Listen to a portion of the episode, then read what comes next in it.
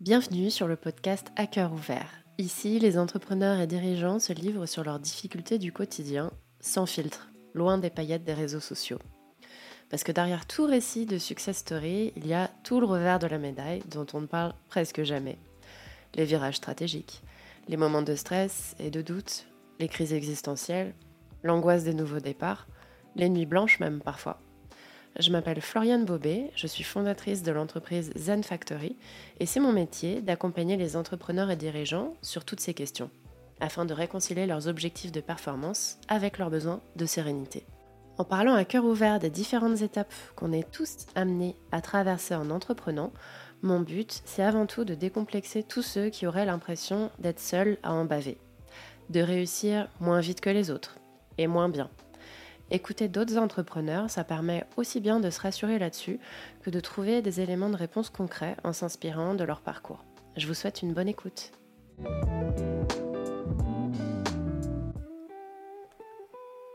Aujourd'hui, j'ai reçu Manon Tournant, qui est executive coach et qui, comme moi, accompagne des entrepreneurs au quotidien. C'est un échange extrêmement particulier qu'on a eu, puisqu'on a pu à la fois aborder les difficultés que l'on rencontre chacune, aussi bien en tant que coach qu'en tant qu'entrepreneur, mais aussi celles que rencontrent nos clients, ce qui a donné vraiment beaucoup de consistance à l'échange. L'effet miroir qui résulte de cet épisode est vraiment très intéressant puisqu'il permet de mettre en lumière que personne, absolument personne, ne rencontre aucune difficulté, aucun moment de doute, même les coachs. Et d'ailleurs, ça nous a aussi permis de déconstruire pas mal d'idées reçues sur ce qu'est réellement le coaching, sur ce qu'est réellement le métier de coach, puisque ce sont des termes qui sont extrêmement galvaudés sur les réseaux sociaux et en particulier sur Instagram. Je pense que c'est un épisode dans lequel beaucoup de personnes vont se reconnaître et qui va sûrement plaire au plus grand nombre. Alors maintenant, je vous souhaite une excellente écoute. Salut Manon Salut Floriane Alors, je suis absolument ravie de t'accueillir sur le podcast À cœur ouvert parce que je pense que tu vas t'y sentir comme chez toi euh, vu les thématiques que tu aimes aborder. Pour ceux qui ne connaissent pas Manon, euh, Manon, elle accompagne les entrepreneurs pour les aider à gérer leurs émotions. Et euh, comme j'ai l'impression donc que, que, ce que tu proposes est assez proche de mon univers, ça m'intéresse énormément évidemment de te recevoir ici pour qu'on puisse échanger sur des sujets bah, qui, qui, nous rapprochent et qui nous lient. Et, et ça m'intéresse aussi d'ailleurs que tu nous expliques un petit peu plus précisément ce que tu fais, en, en quoi consistent un petit peu tes accompagnements. Ça marche. Bah écoute, euh, déjà merci de m'inviter. Euh, c'est vrai que ça me fait bizarre de me retrouver de l'autre côté d'un podcast qui parle de sujets euh, similaires. euh, tu veux que je commence par quoi? Euh, bah, juste, tu nous expliques un peu ce que tu fais, en quoi, en quoi ça consiste. Fais-moi ton petit pitch, par exemple. Qu'est-ce que tu dis quand on te demande ce que tu fais dans la vie en soirée? Euh, Alors, en soirée, j'essaye d'éviter la question. Je rigole. Euh, donc, je suis exécutive coach. Euh, J'accompagne les entrepreneurs et dirigeantes à mieux gérer leurs émotions. Donc, j'ai un podcast, comme tu le sais, qui s'appelle l'ascenseur émotionnel et euh, une newsletter sur le slow living, donc le fait de ralentir dans la vie et de prendre du temps pour s'écouter, s'organiser, écouter les autres et, et apprendre un petit peu à, à se connaître et, et, marquer des moments de pause. Donc euh, aujourd'hui, mon quotidien, c'est vraiment accompagner les gens sur essayer de réguler un petit peu leur ligne émotionnelle malgré le yo-yo de la journée dans l'entrepreneuriat ou quand on a des équipes à gérer mmh. et, euh, et, de les accompagner sur tout ça, euh, soit en coaching, soit avec la création de, de contenu qui me permet de connecter aussi avec euh, beaucoup de personnes. Eh ben, c'est top, mmh. super. Oui. et, et, du coup, donc quand tu nous parles d'ascenseur émotionnel, la plupart des gens qui viennent vers toi pour te demander un accompagnement tiennent quel discours? Ils viennent vers toi pour quelles raisons majoritairement? Ils viennent vers moi parce que je pense qu'ils se sentent, euh, comme beaucoup de personnes, dépassés par leurs émotions. C'est-à-dire qu'ils ont l'impression de les subir. Euh, et ils prennent pas leurs émotions comme, euh, comme un indicateur euh, qui va les aider à, à, naviguer, tu vois, de dire, OK, si là je ressens de la peur, trop bien, parce que je vais pouvoir la transformer, ou ça veut dire ça, ça veut pas dire ça. Et ils vont plutôt avoir l'impression qu'elles viennent les envahir, qu'ils les subissent, et, euh, et, que du coup ils essayent de, de, les nier. Et en fait quand ils viennent me voir c'est bah j'ai essayé euh, le blocage émotionnel. J'ai essayé de les nier mais ça ne marche pas sur le euh, bizarrement. Je te dis oh bah oui. Hum, et du coup j'ai la chance de travailler avec des personnes comme toi je pense hein, qui qui acceptent d'être vulnérables dès la première prise de contact en disant voilà j'ai envie de passer des journées sereines. Donc ouais le discours c'est vraiment ça, c'est le fait de en fait c'est des personnes qui arrivent intellectuellement à comprendre qu'effectivement, il faut avoir une prise de recul sur les émotions, mais qui n'arrivent pas à incarner cette prise de recul, qui n'arrivent pas vraiment à la vivre. Mmh. Mmh. Ouais, ouais. Ça me, ça me dit quelque chose, effectivement. les, mêmes, euh, les mêmes problématiques. Ouais, ouais, tout à fait. Alors après, euh, moi pour le coup, comme c'est hyper spécifique, euh, je suis vraiment super nichée stress sur menage, tu vois. Donc j'ai vraiment des récurrences maintenant chez les gens qui viennent me voir. Et, euh, et, un des trucs que j'observe le plus chez les gens qui viennent me voir maintenant, c'est l'autoflagellation quand mmh ils arrivent qui me disent bah ça je sais pas faire ça je sais pas faire j'y arrive pas et tu sais c'est des trucs de ouf hein, généralement hein. mais je comprends pas pourquoi j'arrive pas à gérer 15 trucs à la fois quoi. Et tu sais là bah écoute t'arrives à en gérer 10 c'est déjà pas mal. On va voir comment, comment on se démerde pour gérer les 15 et puis on va voir s'il y a besoin de gérer les 15 aussi tu vois oui parce que des fois on, se met beaucoup d'objectifs ça c'est tout un travail aussi qu'il y a dans mes coachings de faire la différence entre nos intentions et nos mmh. objectifs et souvent, quand on dit, OK, c'est quoi tes intentions dans la vie, c'est quoi que tu vois en long terme, euh, on voit en fait qu'ils sont mis des fois, euh, que les personnes se sont mis 15 objectifs pour une intention qui va être un besoin de sécurité financière, par exemple. on mmh. dit, OK, comment est-ce que euh, tu vas vers cette intention de vouloir te sentir libre financièrement en enlevant l'un de tes 15 objectifs, par exemple? Et, c'est super intéressant. Et, et, je me suis rendu compte aussi, je ne sais pas si toi c'est le cas, mais que les gens quand, euh, quand ils arrivent en général et qu'on a le premier échange, euh, qu'il y a aussi un, un grand sentiment de culpabilité, euh, de j'y arrive pas, je intellectuellement je comprends, mais émotionnellement je ressens pas, et un discours très dur. Et, et moi, c'est ça qui m'a amené à faire le podcast, parce qu'en fait, mm. je, je, voyais ça, cette culpabilité, cette sensation un peu d'échec dans beaucoup de mes clients. Et tu vois, ben, en coaching, tu as la confidentialité qui fait que tu peux pas dire, mais t'inquiète, euh, l'autre client, il est pareil. ouais, ouais, non. et du coup, je me suis dit, OK, euh, s'il y a euh, des, plus de podcasts où on a ces, ce genre de discussion à, cœur ouvert, et ben, les gens ils vont pouvoir choisir les personnes avec lesquelles ils s'identifient et se dire, mais, mais oui, en fait, on passe tous par les mêmes épreuves, on les ressent pas de la même façon, mais c'est ok des fois d'aller mal ou de Ouais, ouais, complètement. Complètement. Après, ça, tu vois, même en, respectant la, la, confidentialité, il y a des fois où en création de contenu, euh, je change un peu quelques phrases que j'ai entendues en séance, histoire, tu vois, que, que, que, ça reste cool. Et je le prends juste comme exemple, genre phrase entendue en coaching, phrase entendue en prospection. Et, euh, et après, je déroule, tu vois, juste je reprends l'idée un peu générale du truc mmh et je déroule. Et tu crées quand même un phénomène d'identification de malade avec les personnes qui se lisent, qui disent putain, c'est moi ça. Mais je suis trop d'accord avec le fait que il y, a un sentiment de culpabilité énorme, il y a un sentiment de solitude aussi moi, euh, quasiment 100% des gens que je reçois en prospection, euh, le premier truc qu'ils me disent, tu sais, une fois qu'ils ont expliqué leur situation, qu'ils ont vraiment euh, euh explicité leurs problématiques, me disent alors c'est normal, tu sais, genre c'est grave docteur. Ah ouais, et, et, et, ça t'arrive souvent à ce point-là, des gens, mais, mais sur le baromètre un peu, des gens que tu accompagnes, je suis un cas grave, un cas moyen grave, un cas. Ça, c'est pareil. Tu penses que c'est, c'est récupérable ou c'est Ouais, ouais. je me dis mais, enfin, c'est l'avantage de du, du travail sur nous et déjà le, le pas de se faire accompagner c'est mmh. énorme. Enfin, je sais pas, de, de te rendre compte que tu que as besoin d'aide, que des fois tu vas bien, que d'autres fois tu vas pas bien, mais que tu veux réguler tout ça. Te rendre compte de ça. Euh, faire le premier pas d'aller voir quelqu'un, parce que pour beaucoup de personnes, c'est dur. Encore plus, euh, je pense, quand tu diriges des équipes, quand tu montes ta boîte et que tu as ce sentiment de, euh, tu vois, on a tous un truc qui nous drive, euh, tu as, mmh. l'ego aussi qui rentre et où tu, tu, te dis, mais mince, j'y arrive pas. Et donc, faut mettre tout ça de côté pour te dire, OK, je vais accepter d'être vulnérable en face d'une personne.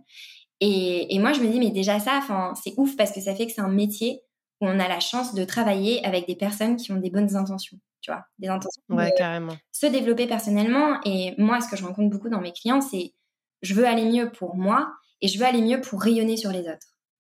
Et tu dis, ok, trop cool. Mmh.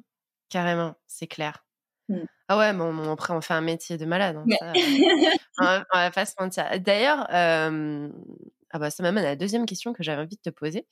Euh, moi, j'ai pas fait ce métier par hasard, mmh. tu vois. Et je pense que pour avoir discuté avec beaucoup de coachs, il y a souvent une histoire qui nous amène à faire ce métier, qui nous pousse à faire les métiers de l'accompagnement, que ce soit le coaching ou, euh, ou d'autres formes d'accompagnement hein, d'ailleurs. Et euh, du coup, euh, comme je sais qu'il y a souvent un petit parcours de vie qui se trame derrière ce choix-là, je me demandais quel était le tien. Quel est le chemin qui t'a amené vers le coaching? Bah, Je pense que tu vois souvent quand on a des lacunes. Enfin, moi, j'avais l'impression d'avoir des lacunes quand j'étais ado. Enfin, je savais, je savais pas que je voulais devenir coach, hein, pas du tout. Mais je savais que j'avais des lacunes qui étaient euh, justement, je me sentais pas émotionnellement euh, linéaire, tu vois. J'avais beaucoup de hauts et de bas. Et de bas. Euh, je comprenais pas le monde, je, je me comprenais pas. J'avais vraiment l'impression d'être euh, d'être paumée. Et en fait, c'est tous ces questionnements là, euh, les conversations avec mes parents, des conversations. moi, j'ai été suivie aussi quand j'étais adolescente, donc j'ai tout testé psychologue, hypnose, enfin vraiment tous les trucs un peu tabous. Mmh j'ai fait. après, j'ai commencé à faire du théâtre des cours d'improvisation, ce qui m'a beaucoup libérée euh, et ce qui m'a permis d'être dans des cercles en fait avec des personnes bienveillantes qui acceptent aussi d'être vulnérables parce qu'en impro des fois tu fais des trucs un peu ridicules. Euh, et en fait c'est plein de petits ateliers comme ça, plein de travail sur moi qui petit à petit a fait que je me suis dit mais mince les lacunes que j'avais, maintenant je suis devenue euh, compétente sur ça, tu vois?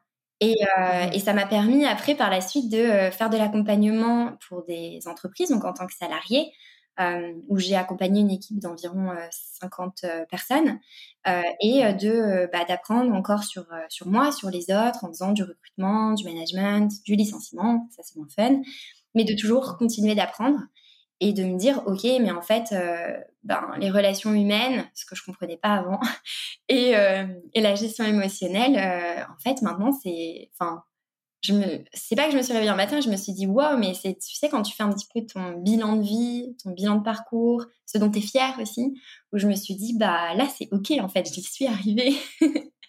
et, je pense que c'est ça après qui a fait que, logiquement, euh, je me suis dirigée vers le coaching. Ouais, c'est fou. Bah, en fait, euh, c'est marrant hein, parce que ça me conforte vraiment dans l'idée que, en tant que coach, la spécialité que tu choisis, c'est toujours le chemin qui t'a fait le plus galérer en fait. C'est là où c'est là où t'étais pas bon en fait. c'est là où t'étais pas bon, où t'as tout donné, où tu t'es dit ok à partir de maintenant je me consacre à ça, je donne tout. Et moi c'est exactement comme ça. Hein. C'est tu fais deux burn-out, tu te remets en question, tu te dis mais c'est pas possible, j'ai un énorme problème de gestion du stress en fait. Enfin, et donc, du coup, je me suis dit, OK, je mets 100% de mon focus sur la gestion du stress. Vraiment, c'était devenu une obsession. Et après, tu deviens une machine dans le domaine où tu as été euh, euh, un peu, euh, où tu as pêché avant, quoi.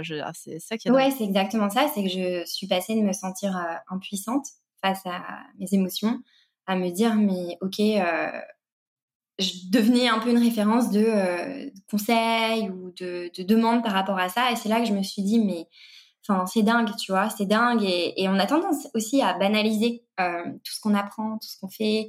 Et il y a un moment où, ouais, je me rendais plus compte de, tout ce chemin euh, avec l'accompagnement d'équipe et tout. Et quand j'ai fait le bilan, je me suis dit, mais en fait, c'est des compétences que j'ai vraiment développées. Euh, et comme tu dis, on, on galère souvent quand c'est comme ça. Hein. Moi, c'est passé par des étapes douloureuses. Et, et après, euh, par contre, du coup, tu te rends compte aussi euh, bah, de la chance que tu as. Quoi. Ouais, carrément. Mmh. Carrément. Parce que c'est vrai que c'est. Euh, honnêtement, moi, c'est de loin le métier le plus gratifiant que j'ai fait, ça c'est sûr. Qu'est-ce que, qu'est-ce que tu trouves le plus dur, toi, dans, dans, dans le coaching? Est-ce que tu as déjà traversé des moments qui ont été durs pour toi, vraiment, en tant que, que coach? Oui. Euh, mais pas forcément. Euh, par exemple, tu vois, j'ai pas ce truc d'éponge euh, émotionnelle avec mes clients. Ouais. Oh, quelle ouais, je l'ai pas du tout. Enfin, mais au début, je l'avais. Hein. Au début, je sortais d'un coaching, j'étais complètement lessivée. mais je me suis dit, en fait, c'est pas normal. Je dois pas être, je dois pas être lessivée à la fin d'un coaching. Et, mmh. et, du coup, bon, je, moi, je me fais, j'ai toujours soit un, un mentor, soit quelqu'un qui m'accompagne aussi j'ai commencé à mettre en place vraiment une, euh, comme une, un cadre, une routine un peu mentale avant et après mes coachings. C'est-à-dire que ouais, important. avant un coaching, tu vois, euh, j'ai ma petite playlist de musique euh, euh, où je sais pas, ça va mettre dans une dynamique super bien parce que tu dois y aller avec une belle énergie, être sereine. et, et c'est pour ça aussi que des fois on se sent lessivé, hein, parce qu'en coaching on, on transmet notre énergie. Et, et après, j'ai ma petite séance d'écriture. Donc, je pense que l'éponge émotionnelle en, en, coaching, je la vis pas. Par contre, j'ai des moments forcément de doute où je vais plus, moi, ça va être plus dans mon cas, me dire, mais est-ce que j'ai été à la hauteur pour ce client? Est-ce que je l'ai mmh. vraiment aidé? Est-ce que je suis vraiment en train de l'aider? Et vu que j'ai ça, et que l'un de mes défauts, c'est de faire des suppositions, je mmh. pose les questions, comme me coach, tu vois, et je demande aux clients, euh, je fais des, des, des bilans euh, de temps en temps avec les clients pour euh, refixer les intentions du coaching, m'assurer qu'ils se sentent en, confiance, m'assurer que je reste une source d'énergie positive et saine pour eux. c'est plus des doutes sur ça, en fait, tu vois. Et je pense que c'est plus lié peut-être des fois à un syndrome de l'imposteur que euh, réellement au coaching en soi-même. Ça peut arriver. Ah ouais, non, mais c'est intéressant. je pense qu'on l'a tous, euh, même les coachs expérimentés, parfois se posent quand même la question. Euh, c'est parfois, euh, tu as le visage un peu fermé. Enfin, le client, en fait, le non-verbal du client, il y a mmh. des fois, il te fait vriller, alors que il y a des fois, ça n'a aucun rapport avec toi. Mais, euh, mais tu peux pas t'empêcher, tu vois, de te dire, ah là là, euh, je sais pas. Et tu sais, tu notes une phrase et dès qu'il y a un truc qui va pas. En fait, ce qui est très dangereux en tant que coach, c'est de commencer à lier la réussite de tes clients à, ta compétence de coach. Parce que tu peux pas mmh. faire ça, c'est pas possible. Hein, tu vas complètement au-delà de ta responsabilité, quoi. Et, et, on a tendance à le faire, en fait. C'est hyper dur. Je trouve vraiment de bien circonscrire, de se ramener, se recentrer tout le temps, de se dire, ça c'est moi, ça c'est lui. Et ça, je maîtrise Complètement, c'est euh, de se dire. Euh, mais d'ailleurs, enfin moi, c'est quand euh, j'ai les appels avec les clients au début, enfin je leur dis bien, c'est du coaching, c'est des questions puissantes, c'est des, des, appels structurés selon tes intentions. je n'ai pas de baguette magique.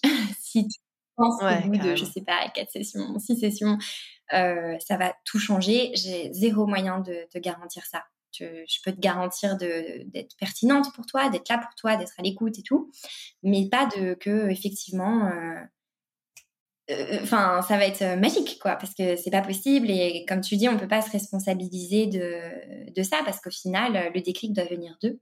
En général, ça se passe bien en plus, c'est que j'ai pas d'expérience. Euh, où j'ai eu des, des déceptions ou, ou, alors un client a été déçu, tu vois, j'ai pas eu ça, mais, mais forcément, je pense que c'est aussi quand c'est un travail que, bah, qui te tient à cœur et que tu t'en fous pas, tu te poses la question. Euh... Ouais, carrément, carrément. c'est clair. C'est un, un, métier malgré tout qui te, moi qui pour le coup me met vachement à l'épreuve émotionnellement. Euh, déjà malgré mon hygiène émotionnelle, tu vois que tu décris, euh, je pense que j'ai plus de difficultés que toi que tu vois à me, à ne pas me laisser euh, mmh. Heureusement, la supervision mmh fait du taf, tu vois, là-dessus. Mais euh, ça dépend vachement des clients, en fait. Parce que aussi, euh, il y, y, a des clients qui ont plus de retenue et il y a des clients, euh, surtout des clientes, moi, où j'ai développé un effet miroir extrêmement fort. Et quand je sortais de séance, euh, mais il me, il me fallait euh, deux jours pour ah m'en mettre, quoi. Tu vois, genre, tellement c'était des séances hyper intenses et tellement j'avais développé un effet miroir hyper fort. Ça n'est pas arrivé avec beaucoup de personnes.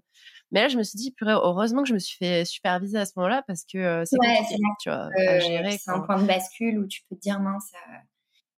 Ouais, carrément. On a, enfin, on a, il y a aucun intérêt en plus, c'est ça pour nos clients qu'on qu'on développe aussi euh, tant d'affect ou tant de de, de, se responsabiliser de ça parce que justement on doit leur permettre de sortir de leur cadre.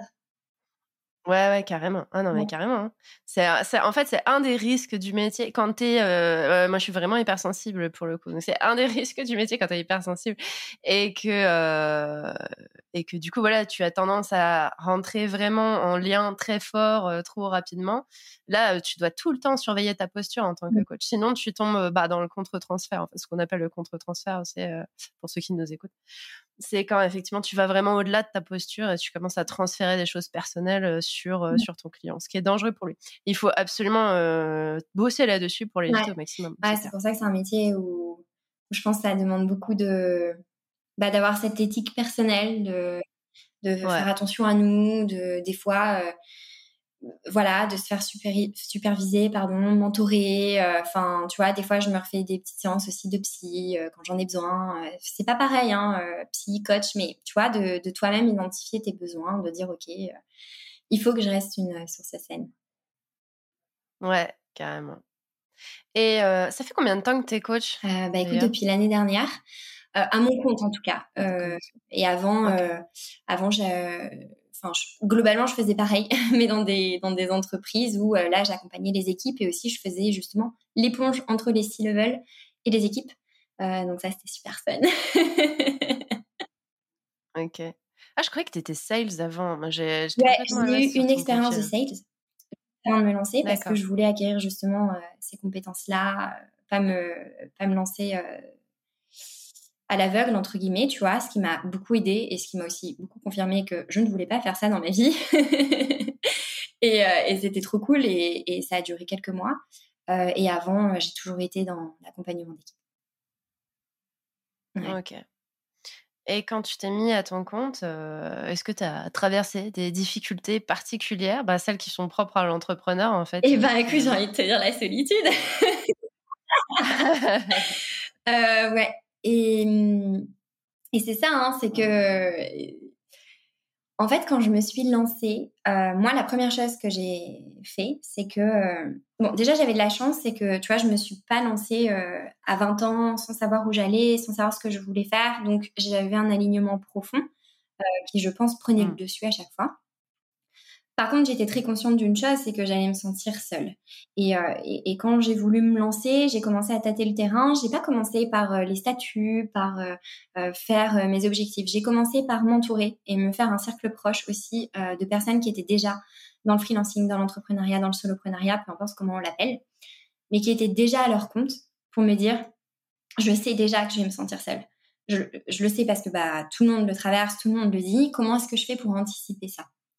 Et euh, en fait, j'ai commencé à m'entourer, mais, euh, mais malgré tout, tu vois, bah, les débuts, je me suis sentie très seule.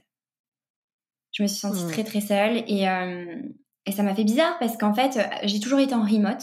Donc moi, je suis très introvertie dans ma façon de me ressourcer, dans mon énergie. Je suis sociale, je pense. mais j'ai besoin d'énormément de temps seule. Et, et avant, par exemple, quand j'étais manager, j'avais une grosse équipe, mais j'étais en remote. Donc je passe j'avais l'habitude de passer beaucoup de journées seule et c'est quelque chose qui me, qui me convient. Mais là, tu te retrouves à ne plus avoir d'équipe. Donc, tu es encore en remote, mais tu n'as plus d'équipe. Mmh. Et j'ai fait Ah ouais, c'est vrai. Que, euh, tu vois, les petits moments, les petits échanges, les petits trucs euh, qui structuraient ma journée, euh, bah, c'était plus, plus là. Et, et, je pense que ça a été la solitude. après, voilà, je, je, me suis entourée et je pense que le podcast le podcast est né euh, de, des questionnements et de la solitude de mes clients, mais je l'ai aussi fait pour moi, tu vois, de me dire, OK, je lance mon activité, euh, je vais rencontrer d'autres personnes, en fait, qui traversent aussi d'autres difficultés qu'au final, je rencontre moi-même. Et, euh, et, je l'ai mmh. fait pour moi aussi, de me dire, bah, je vais aller à la rencontre de ces personnes et eux aussi vont m'aider. ouais. Très cool. Non, mais je suis bien d'accord. Pour le coup, moi, j'ai commencé depuis bien moins longtemps. J'ai fait, j'ai eu que deux invités pour l'instant ici, et franchement, c'est tellement des bons moments, je trouve, c'est des échanges mmh. hyper précieux. Et puis tu sais jamais ce qui va éclore en fait de l'échange. Je trouve qu'il y a un côté très excitant en fait dans le podcast. C'est que tu sais ouais, tu as vite fait réfléchir aux questions que tu avais envie de poser. En même temps, tu te dis mais si ça se trouve au milieu de l'échange, l'autre va me sortir une bombe de malade et je vais devoir gérer ça et on va voir ce qui va se passer, tu vois. Comme ça, on s'est retrouvé à parler d'écologie avec Ulysse alors que c'était pas du tout prévu, par exemple. Euh, et, j'aime bien, en fait, moi, ce genre de, ce genre de petites mmh. surprises dans l'enregistrement. ça, ça, aide. Je trouve que c'est une vraie rencontre, hein, un échange euh, sur un podcast. et, euh, et, après, ça te, je sais pas, ça te remet en question, ça te questionne. J'ai vraiment eu des épisodes où je suis sortie et je me suis dit, OK, mais ça, je l'avais pas vu comme ça. et, et j'adore. Et, et, ça, ça m'a aidé le podcast dans ce moment de solitude que, que j'ai traversé parce que ben L'avantage d'être euh, à ton compte et de pas avoir une start-up ou une boîte, c'est que tu n'as pas toute cette pression de, euh, je sais pas, devoir mmh. lever des fonds, devoir t'occuper d'équipe et tout. Euh, et, et, en même temps, bah, tu es seule. Ouais. Mmh. bah, c'est pour ça que je bosse de plus en plus avec des solopreneurs, en fait. C'est Déjà, moi, j'ai un effet miroir très fort avec ces gens-là, pour les raisons que tu viens d'évoquer en partie. Hein, c'est, tu te sens vraiment, en fait. Euh, alors moi, c'est pas dans, c'est pas tant dans le contact humain que j'ai eu tendance à me sentir seule en tant que solopreneur. C'est vraiment le, je dois tout gérer toute seule. Tu vois, c'est genre, c'est vraiment, c'est, euh, faut tout faire, faut tout. Enfin, tu es, euh, tu es multifonction, multitâche. tu gères ta compta, ta trésor, la, la, relation avec les différentes institutions, relation client, les, enfin en fait, franchement, mais c'est chaud. Au tout début, c'est chaud. Quand t'as pas les moyens de déléguer quoi que ce soit et que vraiment c'est toi, toi, toi et toi, Ouais, il y a des fois, je me rappelle, il y a une période où tous les jours, j'allais me coucher, je disais à mon mec, «Oh, je me sens seule, et il le ah, prenait pour lui. J'étais là, non, mais aucun rapport, en fait. juste, je suis seule dans les faits. c'est normal. ouais, carrément. c'est pour ça que, comme tu dis, s'entourer d'autres personnes qui traversent les mêmes problématiques, pour moi, ça a été vraiment game changer, tu vois. Je sais pas comment, enfin, je sais pas si c'est une autre expression, mais mmh ça a été vraiment, ça a tout changé. Ça a tout changé dans tout, dans ma prise de recul, dans la confiance en moi avec la création de contenu, dans la sérénité euh, face euh, à plein d'aléas euh, quand tu essaies de monter tes projets. Le fait d'être entouré, ça te donne vraiment des piliers qui sont là. Et, et ok, t'as pas les mêmes business forcément, ou t'as pas les mêmes problématiques, mais tu as toujours quelqu'un envers qui tu peux te confier, en qui tu peux parler, qui va te rebooster. Et, c'est hyper, hyper. ça, euh, précieux, réconfortant et, unique. Ouais, non, mais ça, j'avoue, pour le coup, c'est clair que c'est hyper important. Moi, je suis par exemple, je suis quelqu'un qui a vachement besoin de s'exprimer. Et il y a des fois, enfin, j'attends souvent aucun conseil, tu vois, mais juste, il y a des fois, j'ai besoin de me plaindre, en fait.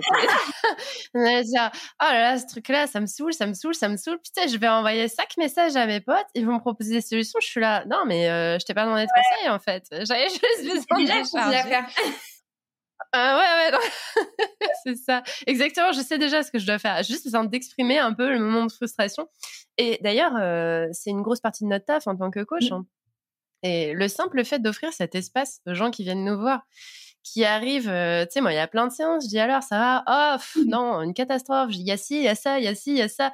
Et tu sais, genre, euh, la personne se défoule pendant 10 minutes. Et euh, bien, bah déjà, ça va mieux. Allez, on va pouvoir commencer. c'est ça. Et tu vois ce que tu as dit tout à l'heure de dire à, ton mec euh, le soir, euh, mais je me sens seule et tout. Et bah, j'ai pas mal justement de clients ou de clientes qui me disent, mais en fait, j'en ai marre de, de, de, dire ça à mon, à, mon, à mon copain ou à ma copine. Parce qu'ils veulent pas non plus, tu vois, ramener tous leurs problèmes du taf à la maison ou dans leur couple en tout cas. Euh, et, que leurs amis ne comprennent pas euh, forcément. Et que l'espace de coaching, c'est vraiment ce truc de OK, euh, c'est mon échappatoire, en plus c'est confidentiel, je suis transparent, mmh. j'ai pas besoin d'être fort ou d'être forte. J'ai pas besoin d'assurer, tu vois. J'ai quelqu'un qui est le pilier pour moi pendant cette session. Et, et ça, c'est hyper intéressant parce que tu vois que nous-mêmes, on en a besoin en fait. Ah bah carrément, tout le monde en a besoin. Pour ceux qui en douteraient d'ailleurs, sachez que les coachs, euh, on leur moment de vulnérabilité, de doute, euh, qu'en fait, on est juste un être humain. Hein. Nous, on est coach pendant la séance avec vous, c'est notre posture. Le reste du temps, on est un humain qui a ses merdes, ses problèmes. C'est exercice que je leur envoie. Moi, le soir, je le fais aussi. Hein. Bah oui, non mais carrément, carrément. Mais ça me fait trop D'ailleurs, en fait, c'est important de profiter de cet échange, tout ça, parce que euh, je pense qu'il y a besoin de démystifier aussi l'image du coach et de l'image, euh, en fait, marketing, tout ce qui gravite en fait sur, euh, comment dire, sur ce que devrait ou ne devrait pas véhiculer mmh. un coach. C'est aussi problématique avec tout l'arrivée de faux coachs sur mmh. Instagram, qui sont plus des gourous qu'autre chose en fait, un, coach, normalement, n'est pas censé véhiculer cette image de perfection, fais comme moi, tu vas voir, moi j'ai réussi. déjà, c'est anti-coaching de donner autant de conseils. Oh, oh. Ouais, ouais, déjà, déjà, c'est complètement différent. et puis, je veux dire, juste dans la posture, en fait, nous, on est personne pour dire fais ci et, et fais pas ça. C'est vraiment pas le but. Euh, on n'est pas là pour véhiculer une image de perfection. On n'est pas là pour admirer du coaché, en fait. Ah, mais complètement. Et, ce truc aussi ultra euh, positif euh, qui en devient toxique, moi, c'est quelque chose que j'essaie beaucoup de combattre. Et, et j'essaye de, tu vois, même dans les contenus que je partage, de justement faire très attention à pas parler de moi selon ce que j'ai accompli ou ce que j'ai appris, mais selon mes questionnements, les obstacles. Et au final, je montre des fois beaucoup plus de trucs où je me dis, mais ça me rend service ou pas de partager ça Mais après, je me dis, mais en même temps, euh, en même temps, voilà, c'est la posture euh, qui, qui, je pense, me correspond le plus. Et, je pense que tu as aligné sur ça, de dire, au contraire, on va partager nos, nos doutes, nos galères, nos machins. Et c'est pas parce que, en fait, es coach que tu as tout compris à la vie. Euh, mais et voilà. Et si des personnes, d'ailleurs, en, en, en appel euh, me voit un peu comme une solution miracle, pour moi, c'est un, enfin, c'est un red flag, quoi, tu vois. Je me dis, mais attends, il faut recadrer et tout, parce que moi, je ne peux pas prendre ce rôle. Euh, je, je, j'ai pas tout compris, j'ai pas tout fait. Euh, voilà, je suis encore en progrès, comme tout le monde. Donc, ça, c'est important, ouais, de, montrer qu'on n'est pas, je sais pas que il y a aussi un mépris du coup tu vois les, les faux coachs dont, dont, tu parles sur Instagram et tout ça fait que ça ça ça, ça donne une image pas très euh, cool du coaching c'est euh, beaucoup Mm. de, je sais pas, de moqueries ou de trucs de ah ouais, non, mais aujourd'hui tout le monde est coach et tout.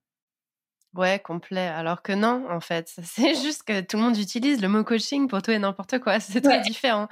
Mais non, non, non, on n'est pas coach qui veut clairement pas. C'est vraiment un métier, une posture, des outils de travail. euh, Enfin, et ça, en fait, euh, bah, forcément, quand tu ne connais pas le métier et que tu comprends pas exactement en quoi ça consiste. Moi, même mes potes, hein, quand je suis revenue sur Paris et que j'ai dit aux gens que j'étais coach professionnel, ils m'ont dit Oh non, mais t'es pas tombée Ah, dans la spirale du bullshit. J'étais dégoûtée. J'étais là. Bon, alors après, tu commences à expliquer et tout. À partir du moment où tu expliques déjà euh, que tu es certifié à RNCP, là, on, on se rend compte quand même à quel point la France, euh, il y a un bug dans le système, tu vois. C'est pour être sérieux et euh, vu comme légitime, c'est beaucoup plus facile de dire que tu as une certification enregistrée, reconnue par l'État, et tu te dis, waouh, enfin, c'est Ah, fatigant en fait, ça m'épuise Et, c'est ça, c'est les moqueries, les trucs. Mais tu vois, ce que c'est. Enfin, je trouve ça dommage parce que c'est vu cool, par exemple, avec qui j'en parlais bah, Avec euh, Jean-Charles hier, que j'ai reçu sur mon podcast, qui est aussi coach euh, euh, pour dirigeants. Euh, on disait, mais tu vois, c'est trop cool maintenant, euh, les trucs un peu, tu sais, les mêmes, en mode Netflix and chill ou euh, Burger King et je sais pas quoi. Donc ça, c'est cool, tu vois. Mais aller voir un coach, travailler sur toi, on se fout de nous. Il y a un bug Ouais. dans ce monde, c'est pas possible. Enfin, Oh, après, quoi que tu fasses, il y aura toujours quelqu'un pour se moquer, c'est ce que je me dis, tu vois. Et quelque part, euh, enfin, si tu commences à regarder tout le monde, moi-même, les gens les plus incroyables que j'admire, euh, ils ont leur hater, tu vois. Donc, euh, pff, essayer de plaire à tout le monde, c'est pas possible, c'est un combat vain. Mais, euh, mais je pense qu'il y, a- il y a quand même malgré tout du taf à faire pour rendre la profession beaucoup plus légitime et, euh, et réussir un petit peu à aider les gens à, à séparer le bon grain de l'ivraie, quoi. Parce que euh, il y a beaucoup, beaucoup de mélanges qui sont faits par rapport au- à ce qu'est le coaching et à ce qu'il apporte. Et y compris le terme développement personnel. Ça, je l'ai dit dans mon premier épisode solo. Je sais pas si tu l'as écouté. Mais en fait, moi, j'ai arrêté de dire aux gens que je bosse dans le développement personnel. C'est pas possible. C'est devenu, euh, c'est, euh, je médite euh, tous les jours. euh, je fais une salutation au soleil. je mange que, je mange que des graines. Et enfin, en fait, c'est les gens après s'imaginent tout un monde derrière qui va avec qui est dans le cliché, la parodie, avec la morning routine et compagnie. Enfin, et en fait, je- non seulement je me reconnais pas là-dedans, mais en plus euh, c'est faux. Mais peu importe. À partir du moment où ce mot-là, il signifie ça pour les gens maintenant, bah, ça veut dire qu'on peut plus l'utiliser en fait. Et que du coup, euh, bah moi je me démerde pour utiliser autre chose pour me présenter, mais je Ouais, pas ouais, ça. non, mais c'est- En fait, et puis c'est trop loin de la réalité même de nos clients de toute façon, tu vois. Enfin, je pense que si on leur dit d'aller se faire un jus vert tous les matins avec une heure de yoga et un truc, ils vont nous envoyer chier. hein. Ah bah complètement. ouais, non, mais Euh, je pense que le coaching, c'est au contraire, c'est quand tu es dans la réalité, dans ton rush, dans ta réalité à toi, comment est-ce que tu fais pour prendre du recul qui te correspond. Euh, mais ouais, ce- toute cette image du développement personnel, je pense que c'est dommage. Après, je pense que c'est très lié aussi à, avec l'esprit un peu euh, critique euh, qu'on a en France. Hein, de... C'est plus facile de se moquer, de montrer du doigt. Euh, Enfin, j'ai travaillé dans d'autres pays et c'est pas, c'est pas aussi prononcé, on va dire. Mais, euh, mais Mm. voilà, je pense que aussi, tu vois, nous, on fait l'effort, enfin, entre guillemets, l'effort de mettre à disposition des ressources, du contenu, des choses pour que les gens voient un autre aspect de ça. Et voilà, on fait partie peut-être du travail euh, qui montre que le coaching, c'est autre chose. Bah j'espère, en tout cas, j'espère. Qu'est-ce qui te plaît le plus, toi, dans le métier? Euh, je pense que c'est le fait de me dire. Alors, il y a plein de choses. Premièrement, c'est de me dire.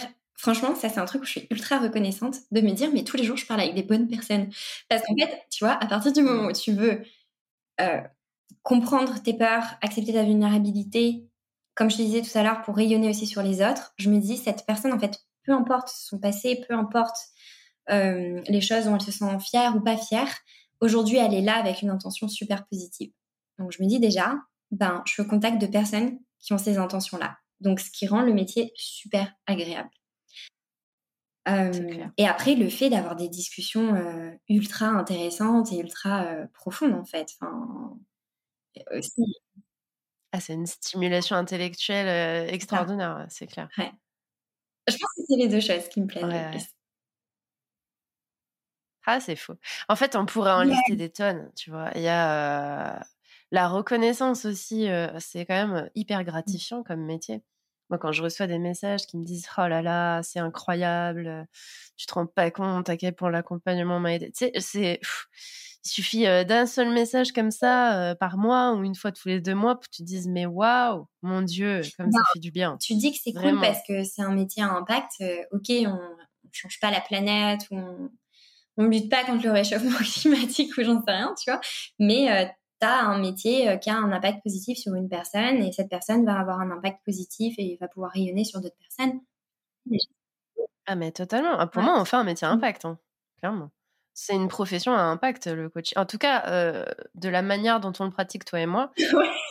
parce que, ouais, parce que, voilà, je, ne suis pas persuadée que ce soit forcément pareil euh, selon toutes les spécialités, tu vois, mais mais ouais, tu travailles sur la gestion des émotions, t'aides les gens à, à pas péter un plomb euh, et à se sentir serein au quotidien et, et oui, à rayonner sur euh, les collaborateurs s'ils en ont, sur leurs clients, sur peu importe.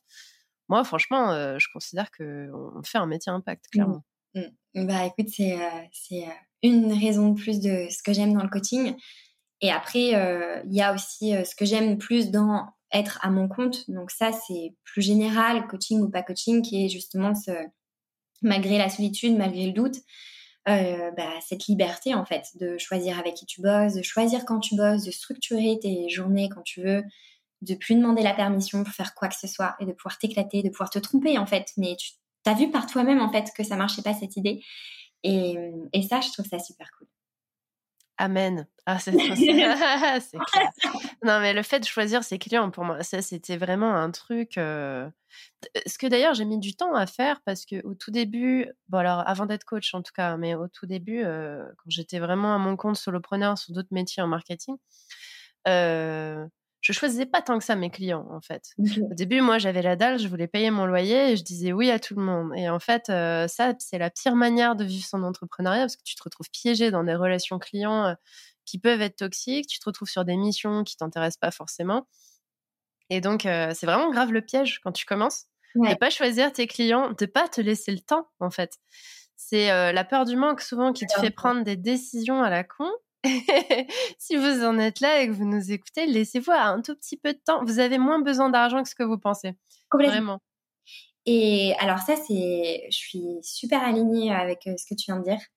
Et mais c'est dur, hein. c'est dur de, de très dur. Et quand j'ai commencé, pareil au bout d'un, enfin quand j'ai commencé, j'avais cette peur du manque aussi, euh, forcément d'argent. Et je m'étais dit, mais vas-y, euh, je vais faire des petites missions à côté, d'autres trucs et tout. Et je me suis dit, non, t'as des économies, t'as un plan, fais confiance, fais confiance à la vie. Et, franchement, j'ai été pendant, euh, bah, pendant le lancement, tu vois, où je me disais, mais j'ai aucune garantie si ça va fonctionner ou pas. Mais je me disais, en fait, chaque moment que je passerai avec un client qui n'est pas aligné ou avec une mission, en fait, qui rentre pas dans ce que je veux profondément faire, ce sera du temps en moins pour créer du contenu euh, et, et créer, en fait, des outils et des choses qui me serviront dans le futur.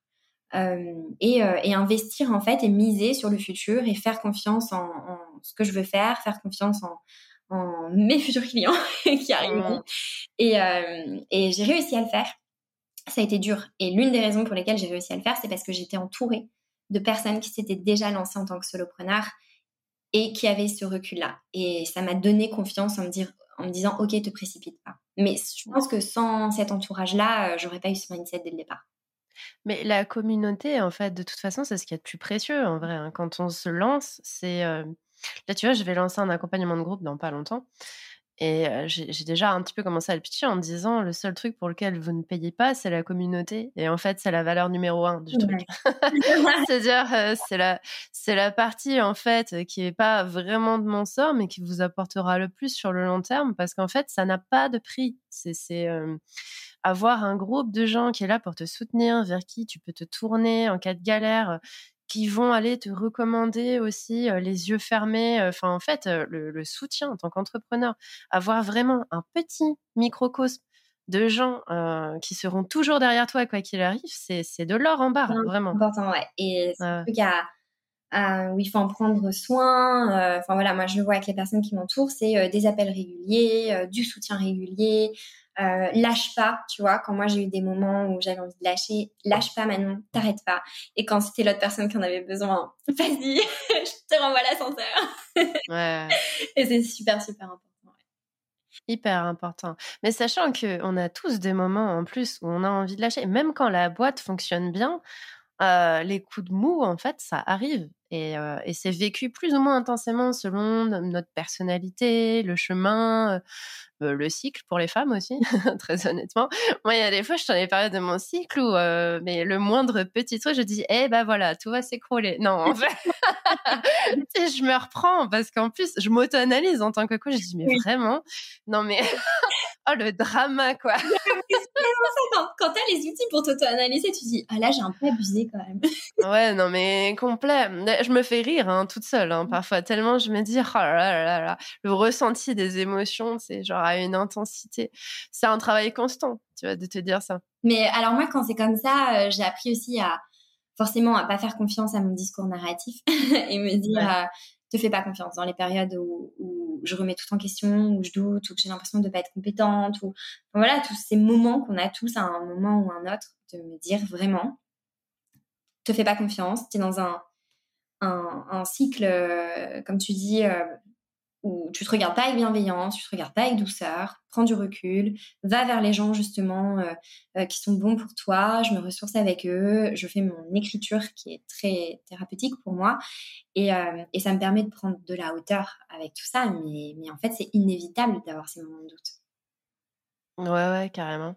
Est-ce qu'il y a une phrase particulière à laquelle tu te raccroches dans les moments de doute, genre une catchphrase qui, qui te recentre, qui te recale pour te remettre sur la route?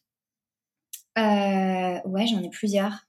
J'en ai une, euh, j'en ai une qui est euh, de Sadhguru, euh, une personne que j'aime beaucoup dans euh, la philosophie du yoga, qui est la philosophie de l'engagement. Donc, quand je parle de yoga, je parle pas des petites postures et, et, salutations au soleil, tout ça, mais vraiment la façon d'appréhender la vie et les émotions. Mmh. et qui est, c'est une phrase qui dit ma capacité à, à répondre est illimitée, mais ma capacité à agir est limitée. Ça veut dire que ma capacité à répondre face à un événement, j'en suis responsable. Je suis responsable de comment est-ce que je vais répondre à mon émotion, comment est-ce que je vais répondre, euh, quel discours narratif je vais donner à une situation. Par contre, ma capacité à agir face à ça, elle est limitée parce qu'elle dépend de circonstances extérieures. Hmm. Et en fait, ça, ça manque vraiment dans de quoi est-ce que je suis responsable, de quoi est-ce que je ne suis pas responsable. Et, je pense que c'est une, une, phrase ancrage pour moi euh, depuis quelques années qui m'accompagne. Mmh, intéressant, mmh. intéressant, intéressant. Euh, je vous en donne un autre pour les gens qui nous écoutent. On donne des clés aussi, tu vois, c'est intéressant. Hein, tant qu'à faire, autant en profiter. Euh, en coaching, on appelle ça le zone d'impact hors impact. On essaye de voir un petit peu qu'est-ce qui est en mon pouvoir et qu'est-ce qui ne dépend pas de moi. Mais ça aussi, ça aide un peu à se recentrer, à, arrêter de bugger sur bah, les éléments qui tout simplement sont hors de notre contrôle et, euh, et ça aide, en fait, d'arrêter de se dire, ouais, bon, bah, il pleut, il pleut. Tu sais, au lieu de te dire, qu'un soir, ça fait chier, il pleut, ah, bah, je vais être mouillée, ah, bah, je vais pas faire ça. Bon, bah, il pleut, point, en fait. tu vois? Voilà, c'est ça, c'est en fait. Il y a, y a, rien à faire. Qu'est-ce que tu vas faire? Du coup, bon, bah, tu vas essayer de t'occuper à l'intérieur. Enfin, voilà. Tu cherches, en fait, à te recentrer sur la zone d'impact qui est en ton pouvoir et, et, euh, et, ça permet aussi de limiter les distractions et les pertes de temps parce que c'est une perte de temps et d'énergie d'aller focus sur des trucs qui de toute façon sont totalement hors de ton contrôle. Ouais, c'est complètement ça. Et, et c'est ça, en fait, ça, ça rejoint, euh, exact, ça rejoint cette phrase ancrage, c'est qu'est-ce, c'est quoi ma responsabilité face à cette situation? Ça, j'y peux rien, ça ne va pas changer. Enfin voilà, et, et je pense que c'est comme ça qu'on peut aussi euh, petit à petit avoir le euh, et je mets entre guillemets, vous voyez pas, mais le lâcher prise que les gens veulent, en fait, c'est ça. C'est juste se dire, c'est ok, je suis pas responsable de ça, je ne peux pas te changer. Ben, tu vois, faut apprendre à, mmh. prendre du recul sur ça. Ouais, Ouais, Mais euh, c'est pas évident. Hein. C'est euh, du coup généralement dans les personnes que j'accueille, et ça, ça, dépend aussi beaucoup du niveau de sensibilité de la personne, de son besoin d'expression, de, de l'intensité émotionnelle avec laquelle elle ressent les choses. Mais euh, si vous êtes par exemple quelqu'un qui ressent très intensément, laissez-vous un petit peu de temps pour accueillir tout ça, faire votre caca nerveux, et puis à un moment donné, effectivement, il faut passer à autre chose. Et, petit à petit, vous verrez que le temps que vous avez besoin de passer dessus bah, va décroître parce que vous arriverez à passer à autre chose de plus en plus rapidement et, à perdre de moins en moins de temps avec, avec ce genre de choses. Ouais, c'est ouais, très, très, très aligné. Et, justement, c'est enfin, vraiment quelque chose que je retrouve chez beaucoup de clients. C'est bah forcément, tu vois, c'est des personnes qui sont très dans leur projet, qui ont une capacité d'exécution qui est incroyable et qui est une grande qualité qui en même temps leur met des freins au moment de la gestion des émotions, parce qu'en fait, ils vont recevoir une émotion, et tu vois, tu as parlé de l'accueil de l'émotion, l'accueil du moment, et il y a l'émotion, et soit, comme je disais tout à l'heure, ils vont vouloir la bloquer, soit ils vont être dans la réaction. Ok, j'ai mmh. peur parce qu'un collaborateur vient de me dire ça, ou parce que j'ai une menace de procès, ou je sais pas quoi, enfin, il a plein de trucs forcément. Et euh, c'est tout de suite être dans la réaction. Je fais quoi? C'est dans le faire et pas être dans l'être. Et c'est tout aussi le travail du coaching de dire non, attends, avant de faire, avant de te précipiter sur des actions, qu'est-ce que tu ressens Comment est-ce que tu le sens Comment est-ce que tu l'accueilles Et c'est vraiment c'est un moment de, de pause en fait qui est hyper puissant après pour peut-être que tu aurais fait la même euh, que tu aurais eu la même réaction de, de, façon plus impulsive, mais au moins elle est vraiment intentionnelle et réfléchie. Mmh, mmh. Complètement. Mmh. Tout à fait. Ouais, ouais, c'est compliqué. Après, ça dépend aussi vachement des activités, euh, tu vois, de, tes clients. Tout le monde n'a pas les, mêmes sources de mmh. stress et tout.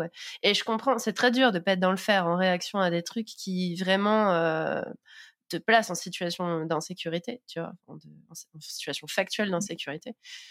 Donc, euh, on n'est on n'est pas jugeante. Hein, si, si jamais vous nous écoutez, vraiment, c'est pas un travail facile. pas hein, du, tout, du, tout, du tout. Et même nous, on a dû, enfin, on apprend encore à le faire dans certaines situations. Et, et, et, voilà. Et le coaching est là pour aider justement à dire, ok, euh, il y a la phase d'accueil, d'observation, de transformation d'une émotion, et petit à petit, en fait. Hein. Mmh. Ouais, complètement, mmh. complètement. Et finalement, euh, euh en séance, toi, quelle difficulté tu vas le plus observer chez les personnes que tu accompagnes? D'ailleurs, attends, juste avant que tu me répondes, tu accompagnes quel type de profil? Généralement, c'est plutôt des CEO de grosses boîtes Enfin, tu es, sur quel profil du manière générale? Alors, j'ai soit des solopreneurs, ouais. déjà bien avancés dans leur business, qui, qui, voilà, qui, ont, qui ont tout donné et qui sont en période un peu de fatigue émotionnelle. Euh, ou aussi beaucoup de, de CEO, euh, des femmes ou des hommes hein, de, de start-up, beaucoup dans l'écosystème tech. Euh, et parce que je sais pas, j'ai mon réseau qui s'est développé dans ça. et, et, du coup, c'est pas les mêmes problématiques euh, parce qu'il y a soit la gestion d'équipe euh, ou de l'autre côté, bah il n'y a pas d'équipe, mais il y a, y a d'autres problèmes. Donc ça, c'est les profils vraiment que j'ai pas de, de grands groupes ou de trucs méga structurés. je pense aussi que j'avais plus mmh envie de travailler avec des personnes un petit peu dans la même flexibilité, liberté. Euh. Ouais, on a tous besoin d'un effet miroir aussi. Euh, tu vois, c'est important d'être en phase avec les gens qu'on accompagne. Et, euh, c'est pour ça, moi, ça s'est fait tout seul, hein, le fait d'accompagner autant de solopreneurs. Je pense maintenant, c'est 80% de ma base, tu vois, des gens que j'accompagne, des gens qui sont tout hein. seuls. Et j'aime ça, en fait, parce qu'il y a, y, a y a, vraiment quelque chose qui se crée très rapidement. Oui, bah, ça aide aussi, ouais. Ouais, ouais. Mmh. voilà, on a dit la même chose, différent. Ouais, carrément. Et du coup, les problématiques, euh, c'était ça la question initiale. Oui, les problématiques, pardon. les problématiques, euh, bah, ça va être ça, sur euh, être beaucoup dans le faire et pas dans l'être. De dire je, je, fais, j'exécute, je, je, réagis, mais je veux, je veux comprendre et je veux accueillir. Donc ça, bah, c'est des personnes qui en ont déjà beaucoup conscience. Et euh, les problématiques, c'est ça. Un sentiment aussi euh, de se sentir en sérénité, enfin, de se sentir en paix à la fin de la journée et de justement plus avoir ce yo-yo. En fait, qu'intérieurement, le yo-yo émotionnel ne soit plus là malgré euh, le yo-yo des faits et de la vie. Et globalement, c'est ça, quoi. C'est vraiment réguler les émotions et, et, et, prendre le temps, tu vois. Je pense que toute la partie un peu sur prendre le temps, faire des pauses, profiter, ne rien faire. Euh, c'est aussi mmh. des problématiques euh, que mes clients rencontrent. Ouais. ok. Et du coup, si tu devais adresser un message aux entrepreneurs qui nous écoutent, et qui se reconnaissent dans ces difficultés-là, ce serait lequel? Si tu devais résumer ça vraiment de manière très succincte. Ok. si je devais résumer ça, le message que je leur dirais, c'est que c'est ok de des fois de sentir qu'on n'est pas capable de tout faire tout seul, que c'est normal, que je sais pas, je les inviterais à accueillir leur vulnérabilité, leurs sentiments, leurs émotions, et que c'est, enfin, c'est déjà vraiment très très fort de de s'écouter, de se comprendre et de voir en fait qu'on a besoin d'aide par rapport à tout ça. Donc je pense que c'est vraiment mon message, prendre le temps de s'écouter et de suivre un petit peu son intuition si on a envie de, de parler, de se faire accompagner ou pas. Il y a plein de méthodes différentes, hein. il n'y a pas forcément le coaching, euh, mais de tester des trucs et d'oser euh, faire tomber le masque, je pense. Mmh, c'est trop Et du coup, je trouve, je trouve ça parfait pour clore l'échange. Du coup, euh, je veux absolument qu'on termine là-dessus parce que c'est un très très beau message. Et je te remercie d'être passé par là avec nous. Merci à toi, c'était vraiment un plaisir d'échanger sur ces, sur ces sujets-là. Je trouvais ça trop cool et très agréable comme échange. Pareil. À bientôt, Manon. Ce sera tout pour aujourd'hui. J'espère que cet épisode vous a plu et si c'est le cas, pensez à le partager autour de vous. En attendant le prochain épisode, je vous dis à bientôt et prenez bien soin de vous.